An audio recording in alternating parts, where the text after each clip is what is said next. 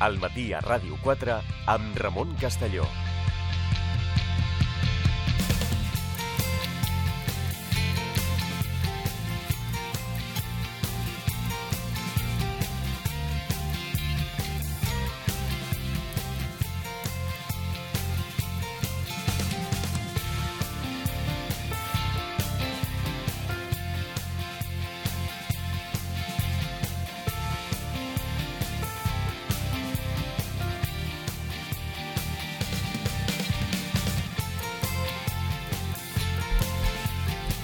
Continuem al matí a Ràdio 4. Ens acompanya ja José Manuel Rua. Què tal? Molt bon dia. Hola, molt bon dia.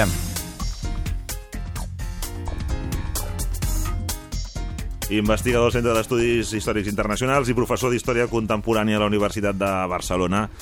Mm, crec que ho vam parlar fora de micro, el tema del que ara avui en parlarem en antena, eh, i és que caurà un mite, però no, no, no directament a través del, del professor Rua, sinó citant una autoritat, Citant l'autoritat eh, com és Paul Preston. com a hispanista, eh, que és Paul Preston. Perquè la setmana passada parlaven del general Balmes i de la Sí. seva mort en estranyes circumstàncies, per no dir directament un assassinat, el primer assassinat del franquisme, trencant eh, també el mite de quan comença la Guerra Civil i qui està a favor i en contra del cop d'estat, a partir del treball d'Àngel Vinyes. I avui trencarem un altre mite aprofitant que acaba de sortir un article publicat a una revista doncs, propera del nostre amic i company Andreu Mallayo, la revista Segle XX, revista catalana d'història, que es pot consultar online, és una revista de la Universitat de Barcelona, i allà trobareu un article molt interessant perquè trenca un mite, com tu deies, que tots tenim molt lligat a la nostra història més propera i més recent, com és Homenatge a Catalunya, de George Orwell. Sí, sí. Clar, això són, són paraules majúscules. George Orwell ja és un dels grans autors tant d'assaig com de novel·la de, del segle XX, i especialment de novel·la política, de com convertir l'assaig polític en novel·la amb obres com Rebel·lió a la Granja, mm. 1984, grans distopies sobre el totalitarisme. A més d'això, té llibres de memòries importants, com Dies de Birmània, ell va estar a la policia britànica a Birmània, formant part de l'imperi. Pensem que és una persona que neix a Bengala, quan la Índia és eh, una colònia britànica. Dir, és una persona que representa molt bé el que va ser la Gran Bretanya del, del segle XX. I té un llibre que sí que ens toca de prop, que és Homenatge a Catalunya. Mm -hmm. Basat en la seva experiència, ho relata en primera persona com a milicià voluntari a les columnes del POM al front d'Aragó.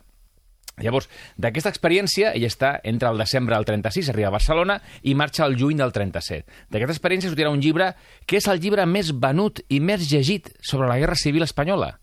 O sigui, la gent quan coneix alguna És- cosa... no és el de Preston. No és el de Preston. no són ni els llibres de Preston, ni d'Àngel Vinyes, Sí. ni de Hugh Thomas. No, no. Els llibres famosos i el llibre important i conegut i citat és Homenatge a Catalunya que tot i que el títol sembla que parla de Catalunya, sí que parla, però sobretot és que parla de la Guerra Civil Espanyola.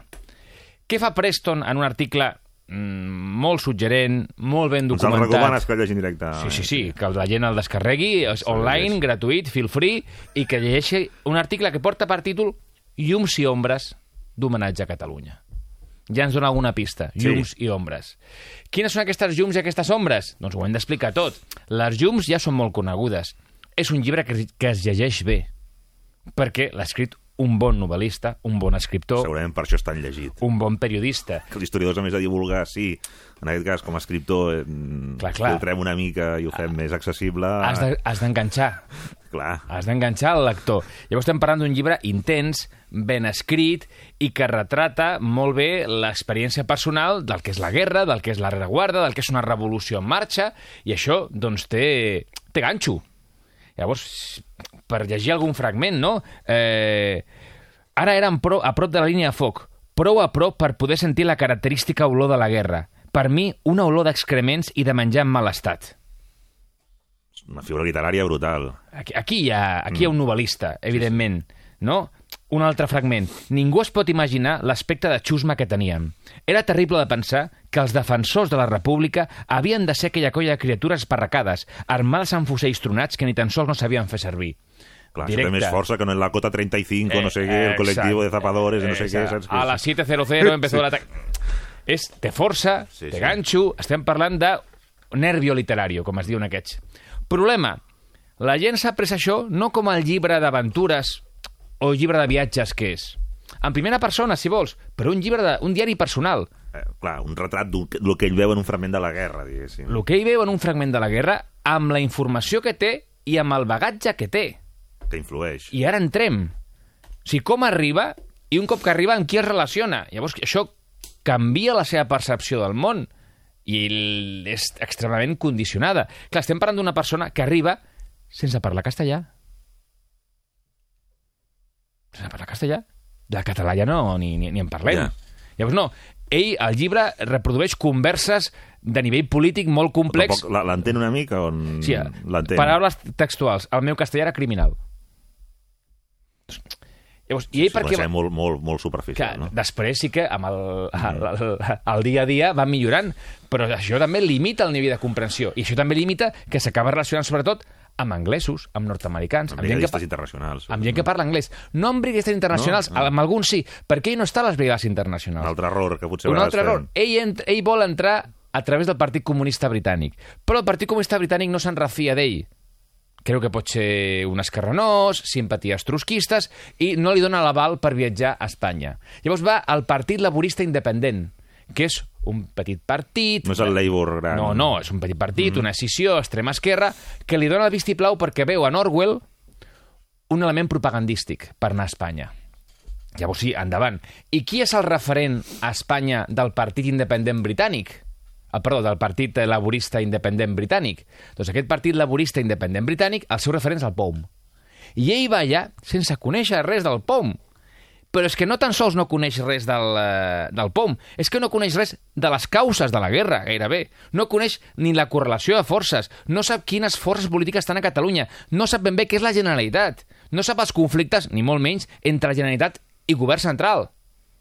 Llavors, clar, que això és un problema per Orwell, no, ell té tot el dret del món a escriure. El problema és quan nosaltres prenem els seus escrits, que és un diari de viatges, un diari personal, com la visió més informada i més documentada de la Guerra Civil, perquè estem parlant del llibre més venut. I aquest és el problema. Un llibre més que, com deia el corresponsal del New York Times a la Guerra Civil Espanyola, Herbert Matthews, eh, la seva tesi de fons, la guerra es perd per la repressió estalinista i per aixafar la revolució, com deia aquest corresponsal, diu, el llibre va fer més, va fer més per desacreditar la causa legitimista de la República uh -huh. que qualsevol altre llibre escrit per enemics de la Segona República. Un resultat que no era intenció d'Orwell, com va demostrar després amb altres escrits, però no va fer res per rectificar-ho. Clar, aquest és el, aquest és el drama. La tesi d'Orwell... eh, La tesi d'Orwell al llibre que és la guerra es perd perquè els comunistes estalinistes Que es dediquen a perseguir gent com Nin i no... aixafen la revolució. Si no s'hagués aixafat la revolució, la gent hagués combatut amb més entusiasme i s'hagués guanyat la guerra. Si deixem la ideologia a banda, la tesi té peus de fang. La guerra És que res tens en compte l'altre costat, no? té en contra correlació de força a Espanya i a nivell internacional. La guerra d'Alemanya, d'Itàlia... La guerra es perd perquè les democràcies occidentals abandonen la República Espanyola i, en canvi, les potències feixistes es, diguem-ne, se vuelcan, no? Te llencen tot el suport a la causa dels rebels militars De fet, golpistes. amb un coneixement molt bàsic de la guerra, però poc, els èxits que anava tenint la República eren mitigats per l'entrada en escena llavors en les... eh, En fi, recuperava el terreny a, gràcies a l'aviació alemana o el... La República Espanyola només podia prendre ofensives militars amb certa garantia d'èxit quan França obria la frontera, perquè passés armament. Quan França trencava la frontera, s'acabava l'ofensiva. Vull dir, és que estaven limitats Comprant al completament. mercat negre, preu d'or, etc. comprant al mercat d'or a, negre amb- a la Unió Soviètica, mm. que ajudava però s'ho cobrava. Llavors, és no entendre les relacions internacionals. La guerra a Espanya es perd Per l'escenari per internacional. l'escenari internacional. I el mateix Orwell és conscient que ell no deixa de donar una visió mm, molt limitada. I això també ho diu el llibre d'Homenatge a Catalunya, perquè Homenatge a Catalunya és un llibre que es mou tota l'estona entre la ignorància i la mala fe. Inicialment més ignorància, però anys després, quan té l'oportunitat de modificar la reedició del llibre, que ja ha canviat d'opinió Orwell. Compte, això és molt, molt important. Orwell després canvia d'opinió. És conscient que la guerra no es perd per, la, per aixafar la revolució, sinó per context internacional, però ell continua deixant la versió original. Vull dir, comença com a ignorant, però acaba amb mala fe. Aquest és el problema. Tot i que, com que és un llibre ple de contradiccions, també ens diu eh, per si no ho havia dit abans en el llibre, ho diré ara. Previnc el lector en compte del meu partidisme, dels meus errors de fet i de la inevitable distorsió deguda al fet que jo només he vist una part dels esdeveniments. Orwell reconeix, escolta, que, que jo també tinc una visió distorsionada. No em preneu tan seriosament, perquè jo només he vist una part. El problema d'Orwell és que ell també era molt crític amb altres llibres que parlaven de la Guerra Civil Espanyola i deia que la majoria de llibres que havia llegit sobre la Guerra Civil Espanyola eren grisos, de mala qualitat i gairebé tots, de dretes o d'esquerres, són escrits des d'un punt de vista polític, obres d'arrogants partisans que et diuen el que has de pensar. Això és Orwell parlant dels altres. Què diu Preston? Quin problema té Homenatge a Catalunya? El llibre d'Orwell. El mateix. És un llibre que, això sí, no és gris ni està mal escrit, Està però és obra d'un partisà arrogant que et diu què has de pensar. Aquest és el tema. Al final, la major crítica que li podem dir a Orwell és que és un partisà arrogant que es creu en possessió de la veritat sense tenir tota la informació. És més, reconeixent que té molt poca informació i que a sobre intenta marcar una línia de pensament que ell després rectifica. Hi ha els escrits seus on diu, no, estava equivocat, però no retoca l'edició. No retoca l'edició. Per què no retoca l'edició? Perquè estem ja a la Guerra Freda i l'edició està bé com està. No cal. En, en clima de Guerra Freda, aquesta edició ja està bé com està. Llavors, sobre el tema que abans comentàvem, eh, de què passa amb el... amb, amb l'idioma. Sí, amb l'idioma, la comunicació d'Orwell... Doncs eh, ell mateix ho reconeix en un passatge d'homenatge a Catalunya. Ell diu, mentrestant, jo m'havia de barallar, com de costum, amb la llengua espanyola. A la caserna només hi havia un altre anglès i ningú ni tan sols cap oficial no parlava francès. La cosa se'm complicava més encara pel fet que els meus companys, quan enraonaven entre ells, generalment ho feien en català. Pues clar, una persona que no sap castellà, de català ni en parlem, aprèn allà, sobre la marxa. Els coneixements previs són mínims, perquè intenta entrar pel Partit Comunista, imagina, i com que no pot pel Partit Comunista, bueno, intentem l'altre, i acaba el POUM. És a dir, ell vol lluitar contra el feixisme, d'acord, té un compromís antifeixista, i un cop que està allà, doncs, eh, és presoner del que veu, del que viu, Però també tota la mirada que té. i ja tota la feta. mirada que té.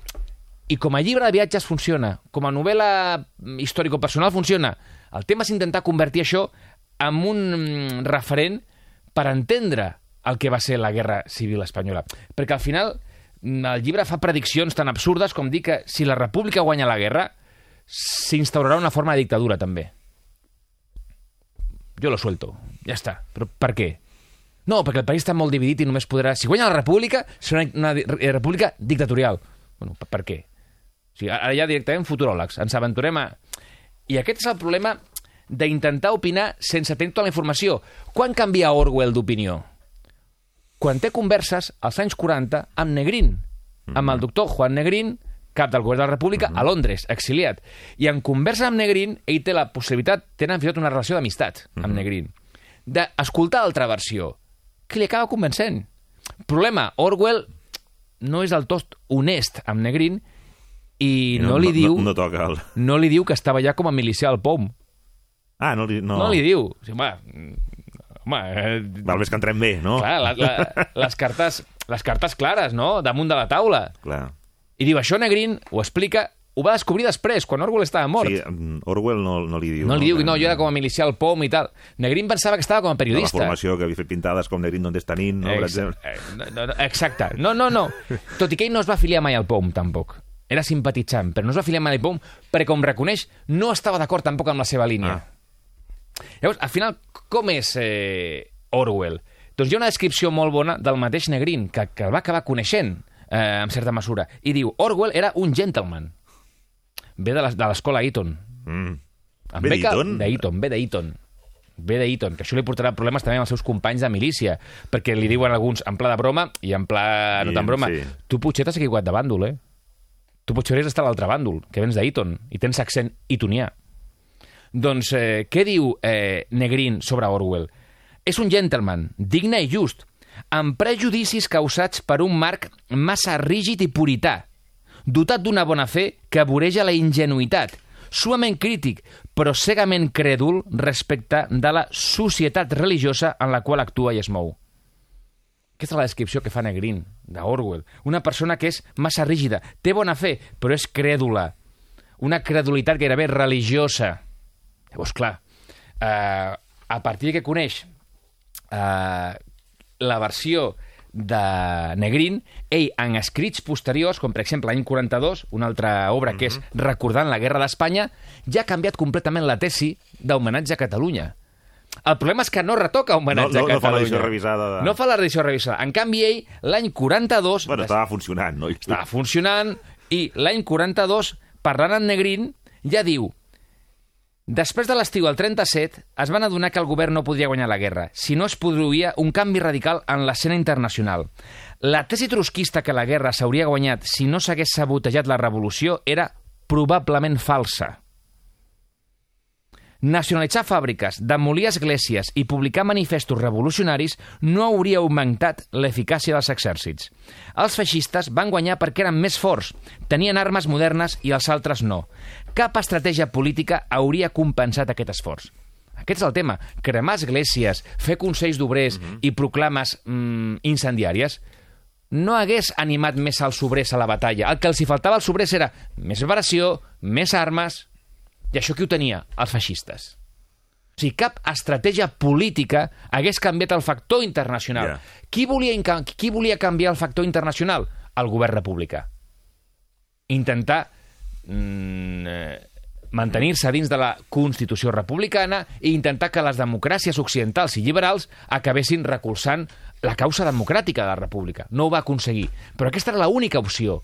O com volia el general Vicente Rojo, cap de les forces republicanes, connectar la Guerra Civil Espanyola, igual que Negrín, amb una possible, probable i finalment real Segona Guerra Mundial. Uh -huh. Aquesta era l'única estratègia que tenia sentit. L'altre no. Si fem la revolució de veritat i acabem amb la república i creem una dictadura del proletariat, la gent combatrà amb més entusiasme. La, la gent combat contra el feixisme perquè ja sap el que, el que és el feixisme. Aquí el tema és que el mateix Orwell és conscient de les seves errades, però després no retocarà res no tocarà res. Per què? Perquè ja anys després de la Segona Guerra Mundial, anys de Guerra Freda, i Orwell, a veure, mm, Orwell acaba col·laborant l'any 49 amb els serveis secrets del Foreign Office, fent llistes de comunistes. Un any abans de morir a l'hospital, ell fa una llista de 38 noms de possibles comunistes, simpatitzants, com diu ell, criptocomunistes, fent anotacions antisemites, homòfobes... Si va Al final d'Orwell, la seva... Sí, sí, sí. Abans de morir de tuberculosi, un any abans a l'hospital, no se sap si ho fa per convenciment, perquè està enamorat d'una noia que treballa per el, pel servei secret de, del Foreign Office, i aquí ja, o pel que sigui, Versions per tots els gustos. però ell dona noms com Charles Chaplin. Dona noms com Michael Redgrave, l'actor i pare de Vanessa Redgrave. Dona noms com Isaac Deutscher, el biògraf de Trotsky, un gran biògraf de Trotsky. I va anotant que després el servei secret no li fa gaire cas a aquestes anotacions Ja. perquè li dona poca importància, però ell les fa, es converteix en un delató. O sigui, l'Orwell de la Guerra Freda mm, acaba... Més ombres que llums, al Té final. més ombres que llums. Ell mai va abandonar i mai va acabar de defensar la causa de la república. Va considerar sempre que era una causa legítima, justa, però la Guerra Freda el va portar a fer coses que l'Orwell dels anys 30 no No reconeixeria, segurament. Mhm. No reconeixeria, perquè, entre altres coses, eh, de forma instrumental, també va ser utilitzat per la CIA. La CIA monta una cosa, un producte cultural que és el Congrés per la Llibertat de la Cultura, on promociona les obres d'Orwell com Rebel·lió a la Granja perquè són anticomunistes. Orwell, en la seva obra Rebel·lió a la Granja, més que anticomunista, és una lluita contra el totalitarisme. Però en el context de Guerra Freda s'utilitza com a munició contra la URSS. Llavors, Orwell, en aquest clima, doncs, bueno, s'acaba adaptant. Llavors pot començar l'obra com a ignorància, Mhm. I ell ho reconeix, la meva visió és distorsionada, esbiaixada, després canvia d'opinió, però la mala fe arriba quan després d'haver canviat d'opinió i de ser conscient que la posició del POM ell mateix ja no la comparteix, a les edicions posteriors no retoca, ja no dic de tocar el cos del llibre, la introducció, Sí, un un apunt, pròleg, un apunt, directament. Llavors, aquest és el problema d'intentar fer història a partir de la memòria personal. La memòria juga un paper fonamental en la història, però memòria no és història. Memòria no és història. La memòria és una part del discurs històric, però el discurs històric necessita dades contrastades, proves, documentació, anàlisi. Té una metodologia. I Orwell en què es basa? Creences, el que ha vist, el que ha viscut, el que sap abans, amb qui parla, i és legítim que ho expliqui, i és un bon relat personal. El problema és quan aquest relat personal, i per la qual cosa limitat i parcial, es converteix en la versió de la Guerra Civil Espanyola, que després a sobre Ken Loach fa Tierra i Libertad, Ah, sí, sí, anava a dir-te. que és, és la reproducció cinematogràfica de la novel·la, perdó, del diari d'Orwell, homenatge a Catalunya. I si tu veus Tierra Libertad, dius, ah, vale, la guerra es perd perquè no es fa la revolució. No, a veure, la revolució ja, mm, més extrema o més moderada estava en marxa perquè quan s'enfonsa el govern republicà per culpa del cop d'estat, eh, canvia tot. I es fa un govern provisional, es fan decrets de col·lectivitzacions, nacionalitzacions, vull dir, hi ha una revolució en marxa. El tema és que hem de prioritzar l'esforç bèl·lic o oblidar-nos fer la revolució. de que hi ha una guerra. Mm -hmm. Tothom vol fer la guerra, perdó, tothom, tothom vol fer la revolució i tothom vol guanyar la guerra. O sigui, mm, Sí, sí. la dicotomia aquesta és falsa. Tothom vol fer la revolució i tothom vol guanyar la guerra. Problema, què prioritzem, quin tipus de revolució toca i què hem de fer per guanyar la guerra? Aquest és el tema. Què hem de fer per guanyar la guerra? I aquí el drama serà que Orwell té una visió idealitzada de les patrulles del, de control, dels voluntaris, i arriba a dir coses que no se- no s'aguanten, com quan comenta un govern que envia al front nois de 15 anys amb rifles de 40 anys i que manté els homes més madurs i l'armament més nou a la rereguarda és un govern que clarament té més por de la revolució que no pas dels feixistes. Que Orwell diu que no, no. El problema és que els millors homes estan a la rereguarda per acabar amb Però, la revolució. I, en canvi, els nois de 15 anys amb fusells de 40 anys estan al front sense cap possibilitat davant del feixisme. Això no és veritat. I, i, i no ho dic jo, ho diu un, anar- un anarquista com Diego Abad de Santillán, ministre d'Economia de la CNT a la Generalitat. Diego Abad de Santillán, un dels líders anarquistes, diu que el problema és que tenim a la rereguarda 60.000 fusells que haurien d'anar al front d'Aragó. Però els que els tenen ni volen enviar-lo al front d'Aragó ni volen anar ells al front d'Aragó, perquè és millor fer la revolució a la rereguarda que fer la guerra al front. I aquest serà el drama que Orwell no veu, però que molts dirigents de la CNT ja Veuran. comencen a veure. I ell després serà conscient d'aquest canvi, però no rectifica. Llavors comencem amb la ignorància i acabem amb la mala fe. Per acabar, Per acabar, doncs abans comentàvem la setmana passada que en aquesta vida doncs, és millor anar ben informat, perquè les persones menteixen i les proves no. Aquí no diré que mentiré, que mentiria Orwell, Orwell però no estava ben informat. Ell, després que quan acaba la guerra, arriba també a criticar la població britànica per no haver ajudat a la causa republicana. I diu, la població britànica en el conjunt va portar a Espanya, a la causa republicana, només un quart de milió de lliures. 250.000 lliures. Probablement menys de la meitat del que gasta en cinemes en una sola setmana. Com a titular queda molt bé. La gent va preferir anar al cinema que ajudar a la república. Problema, no és veritat. tampoc. Els treballadors, la gent més humil de Gran Bretanya, en moment de crisi i depressió, va fer un esforç enorme per enviar queviures, ambulàncies a la República Espanyola. I no va enviar 250.000 lliures, va enviar més de 2 milions de lliures. Llavors, ja sé que el titular a vegades és més sucós que la realitat. La gent preferia anar al cinema que ajudar a la República. No, no, no. La realitat és que la gent no anava al cinema i passava dificultats i preferia ajudar a la República. Investigador del Centre d'Estudis Històrics Internacionals, eh, professor d'Història Contemporània a la Universitat de Barcelona, José Manuel Rua. Re recordem la font, per si algú vol accedir. Per si algú vol accedir a aquest magnífic article de Paul Preston, revista Segle XX, revista catalana d'història. Si posa al Google, no? eh, que tot ho Sí. troba, Segle XX UB, Ja està. d'Universitat de Barcelona, troba l'article, troba la revista, revista que ha complert 10 anys i que, com tots els aniversaris, és motiu de celebració. Perfecte, doncs, fins la setmana que ve, José. Un plaer, com sempre. Carlos Pajuelo, Me dais un micrófono, no sé, espero que no os arrepintáis. Paula Calvo, I disposats a, a parlar de gossos, gats i... Montse Folk, Ens hem de cuidar, ja tenim tots temporades. Núria Guitar, Jordi Caupena, Jordi, hola. Hola, Núria, què tal? No, no, va, va, que, ve la tornada. Estribillo, vamos!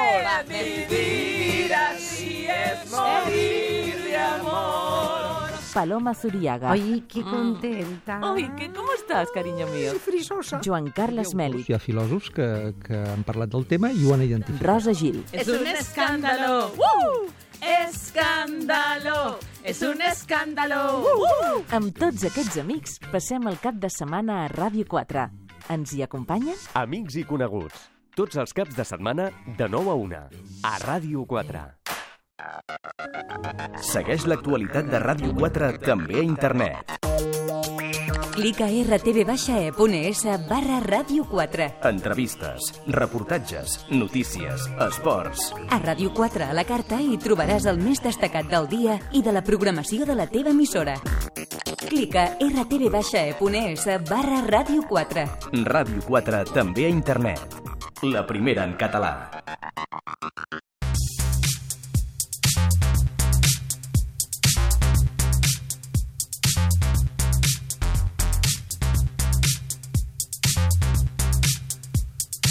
Anem en aquest cas cap a saber on trobem avui. Ferran Grau, què tal? Bon dia, Ferran.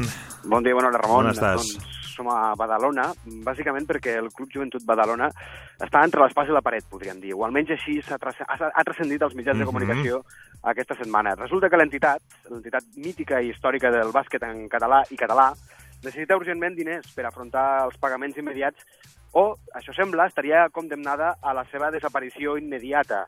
Per tant, eh, el titular eh, va cridar molt l'atenció, especialment en l'àmbit esportiu, perquè un club històric com la Penya podria acabar mm, desapareixent finalment i ja mm, doncs, eh, no hi hauria aquest eh, equip emblemàtic a la ciutat de Badalona. La situació fins ara era alarmant i passava fins i tot a ser crítica, i més després de les reunions que hi ha hagut entre l'Ajuntament, entre la Fundació Badalona Capital Europea del Mhm. Bàsquet i eh, el propi club.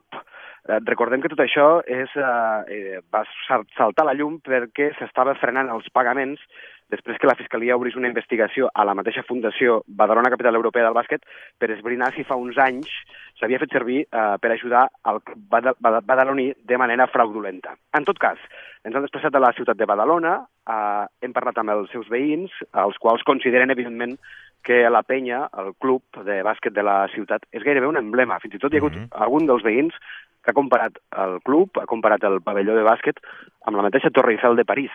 Per tant, eh, sí, sí, per tant, eh, ja veus el sentiment d'arrelament eh, de la penya i de la ciutat de Badalona i els seus veïns cap al bàsquet i a la inversa. Per això, amb l'ajuda del nostre estudiant en pràctiques Aleix Grau, hem sortit al carrer, estem a Badalona, hem parlat amb els veïns i els hem preguntat precisament per això. Quin seria el seu sentiment, eh, la seva emoció esportiva i com a veïns si el club eh, finalment desapareixés. I aquest que escoltarem és el resultat. Hombre, ha estado aquí toda la vida. Bueno, este no, el viejo. Pero bueno. Sería raro. Hmm. Sí, sí, sí. Gracias. Hombre, pues ¿Cómo muy mal, más que nada porque la Peña es un es Badalona, quiero decir, es de hace mucho tiempo. Afectaría mucho a la ciudad. Yo creo que sí. Es un, como el emblema de Badalona. Esperemos que no desaparezca. No, no me gustaría que desapareciera. Nada más, nada más. Nada más. Es que Sí. último salió Hombre, yo hace una semana un poco Sí, más la noticia de que igual sí, que desaparecía. desaparecía por falta de, de- de pasta, vamos. De líquido, sí. De líquido. Y entonces espero que esta alcaldesa que tengamos le eche una mano. Es muy importante para la ciudad que... Uy, tanto. Es decir, del mono y la peña, tío. Es lo que hay.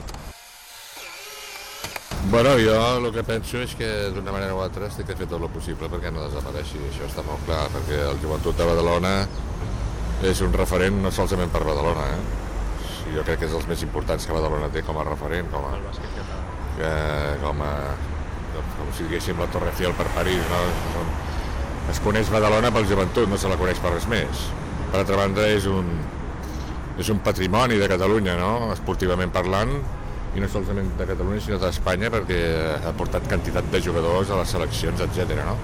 No l'ASAT, que és el, que és el club, si, eh, bueno, la- l'equip d'ACB, sinó el que és el, el club, no? on hi ha una quantitat de, de jugadors que formen increïble, no? Per tant, la desaparició d'això jo crec que seria un tema gravíssim i que l'Ajuntament de Badalona ha fet tot el possible perquè això no passi. I crec que el que està passant no, no té nom i que, i que ho tenen que solucionar. Vull dir, donar excuses com les que estan donant, bé, jo no conec el fons del tema, però és que és, seria gravíssim. pero mm, la verdad no, yo no, no- a nivel deportivo no tengo ni idea, ¿no? Pero sí que me parece que es una entidad emblemática en Badalona y que no debería desaparecer en absoluto. Yo no sé si es responsabilidad de una mala gestión o que no ha habido apoyo por parte de, bueno, pues, eh, del ayuntamiento y quien algún organismo que corresponda, pero debería hacerse todo lo necesario para que continuara. Pero sería perjudicial, ¿no? Para la ciudad. Que Yo creo que sí, que a nivel de imagen sería pues bajar muchos escalones, sinceramente. La veig de color negre, però no penso que desapareixi perquè porta la tira d'anys. És difícil que el club desaparegui. Encara que baixi, penso que els seguidors continuaran. I creus que seria dolent per a la ciutat si desaparegués o... Home, doncs pues sí. Home, dolent, dolent tampoc, no? Però sí que la veritat és que sempre Badalona ha sigut ciutat del bàsquet. No, me gustaría, no. He vivido 25 años con él aquí en el- vivo ahí el- al otro lado, en la calle Poniente, y no me gustaría que desapareciera, ¿no. Ha sido un equipo que siempre ha creado un ambiente, además un ambiente deportivo, pero bueno, no es fanatismo ese de cuando hay pelea ni nada de eso, ¿no. Y me ha gustado siempre. Y he venido muchas veces, e incluso fui una época socio.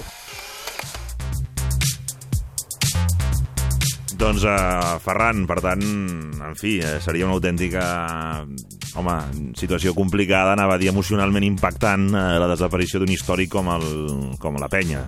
Exacte, hem parlat amb molts dels veïns, dels quals han pu heu pogut sentir alguns dels, dels que han pogut enregistrar, i evidentment seria un xoc emocional per, per tota la gent de Badalona. Recordem que avui mateix hi ha una reunió a tres bandes, l'Ajuntament, el Club i la Fundació, tot i que l'Ajuntament de Badalona ha assegurat que manté l'acord de patrocini amb el Joventut, pel qual eh, l'equip, eh, la penya, eh, hauria de rebre aquests 3,2 milions d'euros que els hi fa falta, i per tant sembla ser que aquesta situació alarmant que s'havia produït fa un parell de dies, ara avui es podria acabar desencallant i la situació es podria tornar a normalitzar. Doncs, Ferran, moltíssimes gràcies. Uh, demà més. Vagi molt Una, bé. una abraçada, adéu-siau.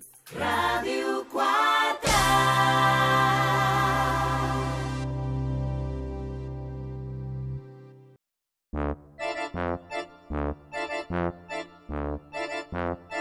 He llegado al convencimiento de que hoy y en las actuales circunstancias mi marcha es más beneficiosa para España que mi permanencia en la presidencia.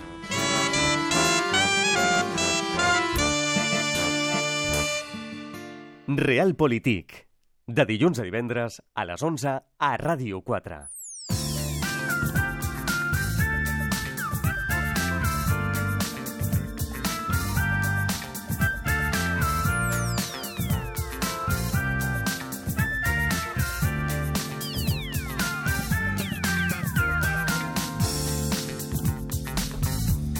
Continuem al matí a Ràdio 4, 22 eh, per arribar a les 11.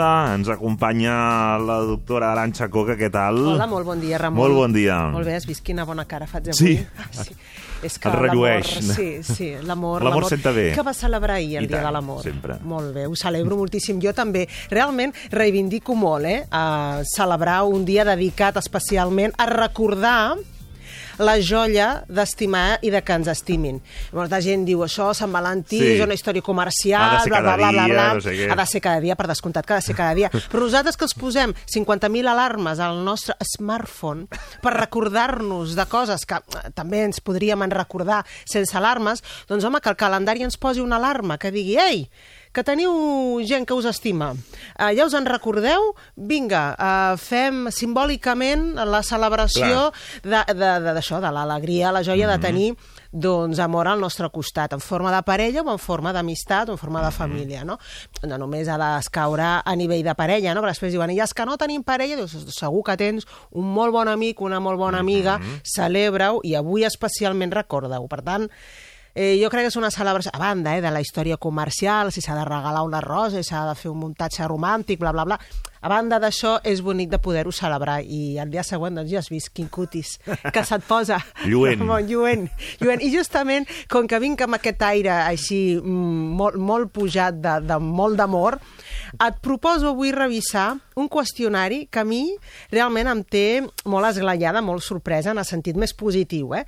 Um, que, que són... Uh, uh, les oients el poden trobar molt fàcilment si s'hi fiquen només en Google i posen les 36 preguntes per enamorar, És un qüestionari que ja s'ha fet doncs, molt famós, va sortir a finals del 2015. Mhm. No s'ha tocat encara ni una pregunta, vol dir que no cal tocar l'eina, la Ja. eina ja està perfecta, i va sortir com un experiment del senyor, del doctor Arthur Aaron, que va voler crear un, un, doncs això, un instrument per crear un ambient d'intimitat entre dos estranys, i així ell poder dur a terme les seves investigacions.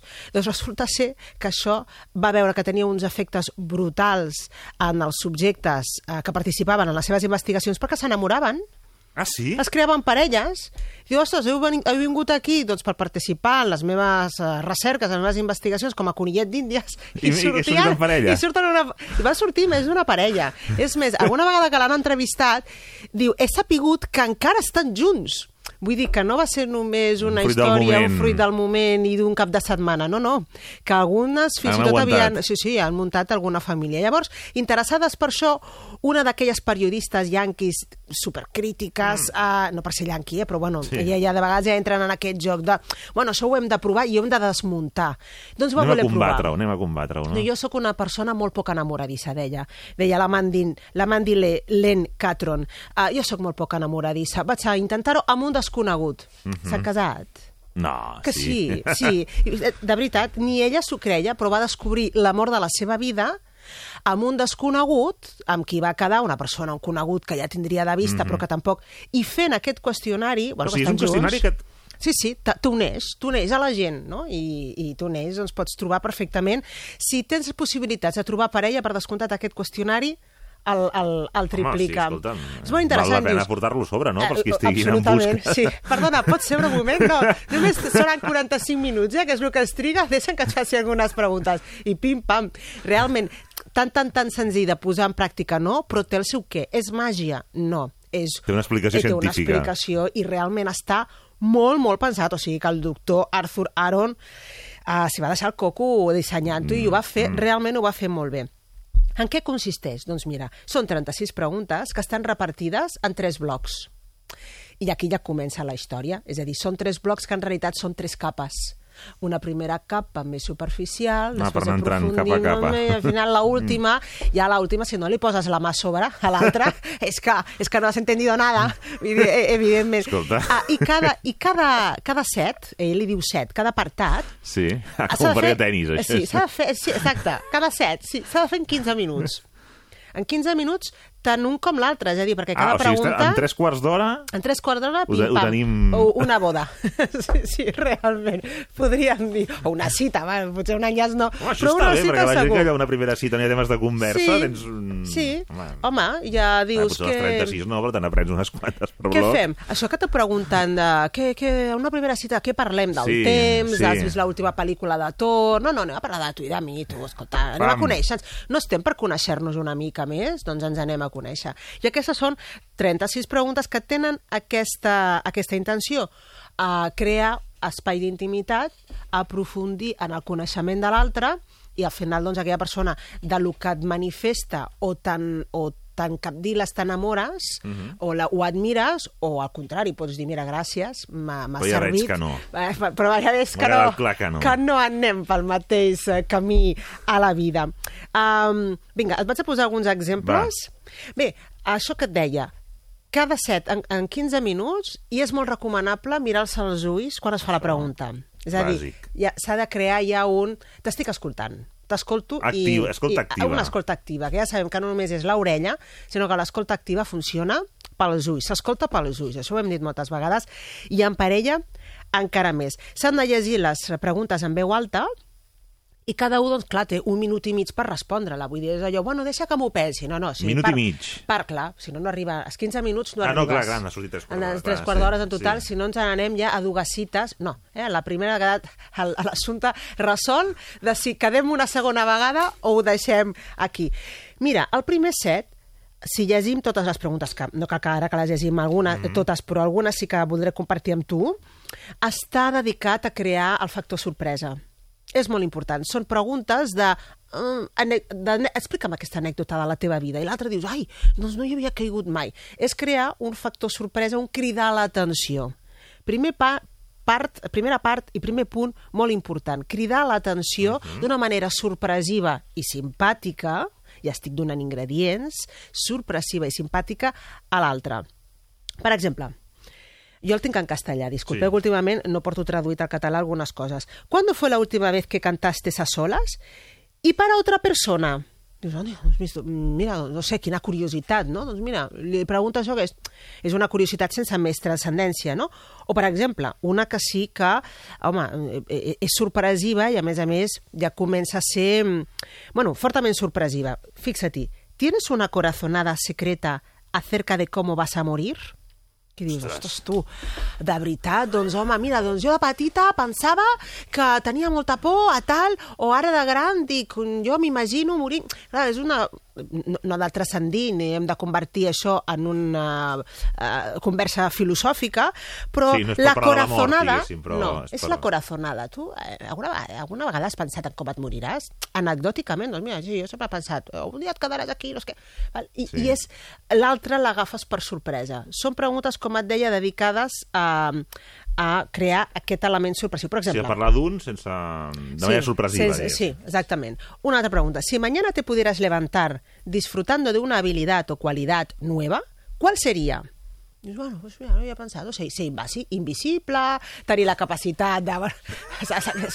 Perquè que dius, bueno, és, és, Home, és està molt bé, aquest és ara- m'agrada. És que Ah, dona- dona joc. segurament perquè, si riurem, No, escolta, no? Doncs això mira. és parlar dels signes del zodiac que està molt subat. Vull ser, dir que... ser invisible, per exemple, jiji, jaja, i per què quieres ser invisible? I ja està, fem, tenim- tenim fem uns aquí un- riures, evidentment. Doncs trenquem una barrera, trenquem el gel, Clar, creem ja un està. element sorpressiu i hem arribat al Ja, final som, del primer no, ja set. com somriures, ja, ja, ja, no? ja, és com un somriures. ro- ja que divertido. Sí. Què estem fent? Estem jugant una partida, estem jugant. Això és important, perquè al cap i a la fi... I sortim del, dels evidents, de la feina, del... Correcte, sí, de tots aquests temes tòpics que al final dius, bueno, què esports, parlem? de- sí. Política, ja és, Sí. bueno, ja t'hi fiques amb uns No, i tal com jardinets... estem ja està bé, Ja està tenia- bé, tenia ja està bé. val més si de cas. millor. I funciona molt més, funciona molt més. Um, clar, ja hi entres amb, un, amb una connexió divertida amb l'altra. Primera part. Anem al segon set. El segon set està dedicat a la intimitat, a la filosofia. Ja entrem una capa més. Una capa més. Com penses? El com penses? I Tu això com ho enfocaries? Per exemple, ¿hay algo que hayas deseado hacer desde hace mucho tiempo? ¿Y por qué no lo has hecho todavía? Llavors aquí ja has de dir, bueno, doncs mira, sí, jo fa temps que volia, sempre he pensat que volia escriure un llibre sobre no sé què. eh, pues, eh, te, te l'he robat. El eh? el del, sí, ara m'has dit el del llibre, però sí, el del, Sí. no sé, hi haurà aquí el Camí de Santiago. El sé, de? Santiago, Sí. exacte. I per què no l'has fet encara? Hombre, Ah, doncs a mi també, pam, pim. Home, ja està molt bé, Ja, ja aquest. entrem, ja, ja entrem en el terreny. Per exemple, una altra pregunta Això sí que estàs fent avui servei públic. de, aquí, però, jo eh? crec que sí, eh? la gent aquí està prenent nota totalment, però escolta, en sèrio que poseu a Google No, el no, he doctor trobat, l'he Aaron, trobat, ja l'has eh, l'he trobat trobat, tu, no? trobat, I allà sí, el sí. teniu. Per exemple, ¿cuál es tu recuerdo más valioso? Ostres, estarà compartir amb tu estem compartint No, això ja és un grau records de cap a valiosos. dintre, clar, sí. clar. Val? I després explicaré quin efecte té compartir intimitat, compartir lo propi, lo valiós amb una altra persona. No es fa amb qualsevol. I que ja ho facis, ja es crea un enllaç amb aquella persona. Sí. Mm? Dius, "Ai, perquè tu lo sabes Com i a mínim pot no. ser l'inici d'una bona amistat. Eh? Si a més sí, a més hi ha més segur. atracció, llavors ja aquí ho Segur. tenim tot el pack complet. Només perquè siguis portador d'una Mhm. informació important o rellevant meva. Això et converteix en una persona especial. Ja has sortit del gruix de la més resta d'amistats. ja. Una mica més. Ja tens, tens un grau més. Val? Um, I al contrari, una altra, la següent pregunta. ¿Cuál es tu recuerdo más doloroso? Mhm. D'igual manera has de compartir doncs, allò, una intimitat, cert secretisme. I després hi ha algunes preguntes més de eh, filosofia. ¿no? Si supieras que en un año vas a morir de manera repentina, Ujú. ¿cambiarías algo de tu manera de vivir? ¿Y por qué? O sigui, jo crec que aquí uh, sí, sí, és vivim potent, eh, acceleradament, sí, és potent, és potent. Amb l'altre el compromets realment, li estàs dient, digue'm què penses de la teva vida, de la vida, i en què creus que val la pena viure la vida en un any, si només et queda un any de vida, no? Què és per tu el que realment val la pena i el que no val la pena? um, què significa l'amistat per a ti? Ja directament li dius, parla'm de l'amistat, com l'enfoques? També, una altra vegada, convidem a l'altre a que eh, ens eh, com comparteixi amb nosaltres la seva filosofia de viure mm -hmm. i la seva filosofia, doncs, les- seves creences entorn a l'amistat, a, a la vida en general, a la seva vida i a la mort també. Uh, I ja arribem al tercer set, el Sí. del contacte. Ui. Està destinat al contacte. O sigui que, Aquí que ja anem, aquí ja... hem passat primer de la sorpresa, de trencar el gel, A la intimitat a la personal. Al contacte. Ja són preguntes més compromeses perquè ja has de parlar de l'altre, del que tens davant teu. Ah, llavors aquí ja, d'alguna manera, ja, ja, ja, ja has de mullar una mica més. Si te fueras a convertir en un amigo íntimo de tu compañero, tu compañero és la persona que, Que tens davant, que t'està preguntant.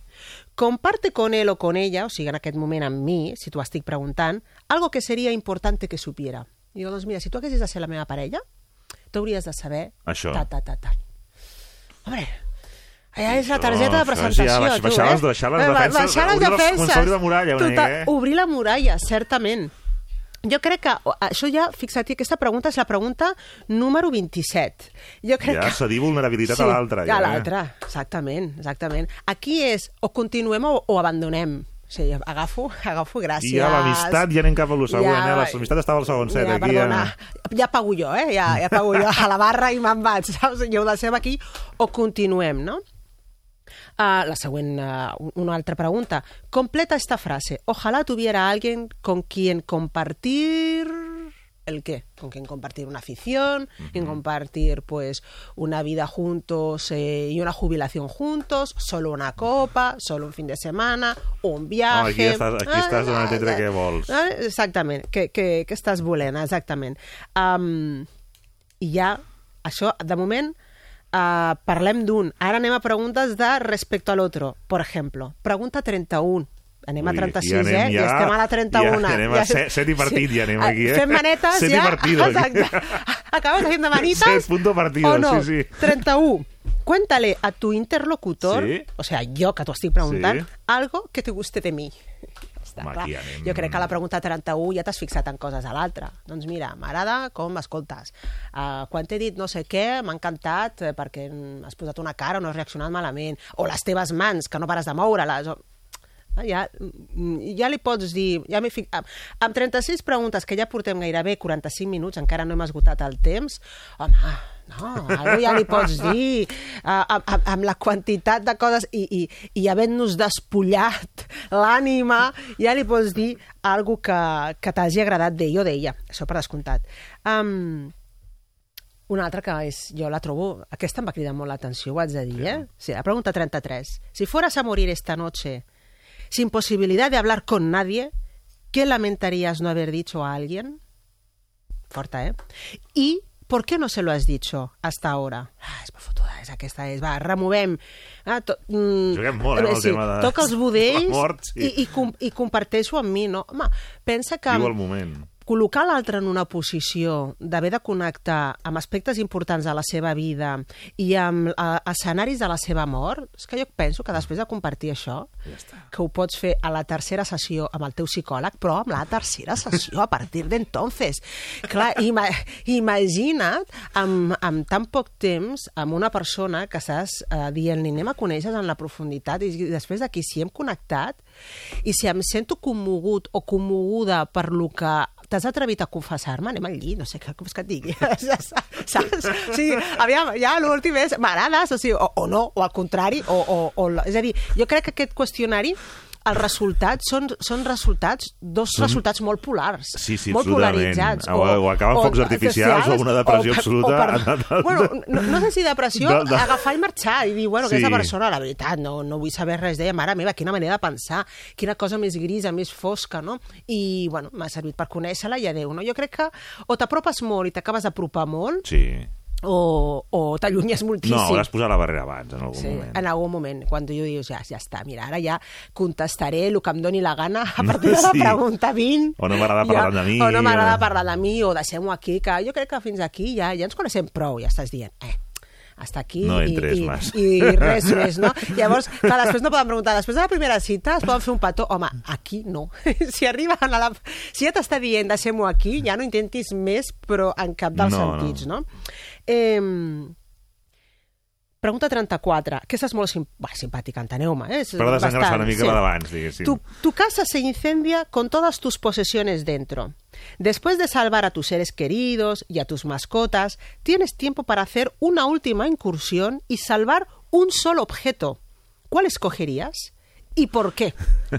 Clar, dius, oh, jo aniria, doncs, a, agafaria el rellotge que encara guardo del meu pare. Home, i per què? És un element tan valuós. Ja ens està dient moltes coses, no? Quin lligam tenies amb aquella persona, no? O al millor et diu, doncs mira, és que sóc una persona molt despressa, saps? Jo, de, després de rescatar el, a les persones, als meus éssers estimats, a les meves mascotes, no agafaria res. La veritat, soc molt... De... Ja t'està dient, Mhm. no?, Mm, que és una persona Clar, que que en et diu el aquest pòster sentit... del Barça, ja dius aquí. ja todo. La meva col·lecció de cromos de quan, clar, ja t'està dient oh, moltes coses, persona melancòlica, melanoma... aquí s'ha arribat a la 34 i dius, bueno, ja està, bueno, doncs fins aquí. Home, falten dues, ja no cal. Ja no, la, No, tinc, no la vol la tinc un whisky de l'any no sé què, que m'agradaria no sé recuperar-lo. No, és que potser el necessitem després de l'incendi, que vols que et digui un xupinazo tots, no? Va, sempre pots sortir-te'n, no? No, però donen- donen és molt revelador, dona molt joc. joc, Però- sí, home, I sí. sobretot, jo crec que la intel·ligència, fixa't com hem acabat rient, després d'una És, és que passi això, Sí, clar. és que passi això. Sí, i aquí no tenim Que- alcohol, a més. aquí, exactament, exactament, no? Anem amb aigua. Clar, Però- aquí, imagina, si es fa... Però en un context divertit d'un... i, i, i amb unes... Com un eh, joc, un pseudojoc, però bueno. Està, està molt bé, sobretot venint... Jo crec que aquest senyor, el, el doctor Aaron, ho va fer molt bé, ho va dissenyar molt bé, perquè va fer una pujada lenta amb una arribada forta i després una baixada gradual, no? És a dir, després de que el, les persones doncs, han L'hagis posat connectat... en la situació de morir-se tres o quatre vegades. I de petonejar-se, no només de morir-se, sinó... Eros, eros tanatos. Exacte. Bueno, Thanatos i després Eros. Una cosa portarà l'altra, no? Llavors, Però això està bé, perquè combina les dues coses. Clar, introdueix elements de, uh, d'estensar, de riure, i, de, i si hem compartit alguna tan íntim, després uh, connectem, continuem connectant rient, ens relaxarem i direm, oh, que bé que m'he sentit compartint això amb tu. Ha estat fins i tot alliberador. I no ens hem quedat penjats en plan, uf, que xungo, quina conversa, que, cap a on l'hem dut, no? Ara com baixem d'aquí, no? Que- que- com baixem que portin el segon plat ja, sisplau. sisplau, no? Ara com, com baixem aquest nivell de transcendència? No, doncs mira, tens la següent pregunta que, escolta, mira, se't crema la casa? Per últim, només pots agafar un objecte. Digue'm quin seria. Doncs els mitjons que vaig dur, un record... La pòlissa d'assegurances. La pòlissa d'assegurances. Bueno, bueno. Clar, ja, ja està, ja, ja hem Ja, de nou, sí. eh, hem, hem trencat Hem la- la- l'accés de vegades de- d'atenció que determinades preguntes et poden portar, no? Eh, i, um, I després hi ha una última pregunta, Sí. sí. fixa't que acaba la pregunta 36, està dedicada a l'empatia. Fixa't, comparte un problema personal, I com si no haguis compartit ja, hasta com penses que t'has de morir. Comparte un problema personal y pídele a tu interlocutor, o sigui, a mi que t'ho estic Mhm. preguntant, que te cuente cómo habría actuado yo para solucionarlo. Oh, I mira, és jo, jo vaig tenir, em va passar això, tu què haguessis fet? Explica'm, Sí. com haguessis actuat Clar, i per què? Llavors, I. Quina- i a, punto y seguido, y la que, que es de- dintre de la mateixa pregunta, pregúntale también cómo cree que te sientes respecto al problema que has contado. És a dir, explica'm com ho haguessis fet tu, però ara explica'm com creus que m'he sentit jo. Dius, home, puc... Jo ho faria, jo penso que eh, tal problema que m'has explicat que vas patir, home, jo ho hagués fet així, o ho hagués fet igual que tu, o no, ho hagués tirat per una altra banda. Però, home, déu-n'hi-do, ara me fico amb tu, que ho has patit, no? Déu-n'hi-do, ho, ho hauràs passat fatal, quin susto, quin Clar. moment, o quin moment més transcendent, déu-n'hi-do, llavors ja connectes empàticament amb l'altre, i l'altre se sent reconfortat, perquè quan hi ha un joc d'empatia ens sentim acollits, perquè l'altre ens ha tingut en compte. Per tant, mm, aquí s'acaba, eh, amb aquest joc de, amb, aquesta, amb aquest intercanvi empàtic, s'acaba el qüestionari i a partir d'aquí pues continuen ustedes com, com vulguin Ja, i, i, ja us pregunteu per l'esmorzar, eh? Llavors, a partir d'aquí... Directament, exacte, que esmorzes, no? Habitualment. Aranxa Coca, moltes gràcies. A vosaltres. que. Adéu, adéu.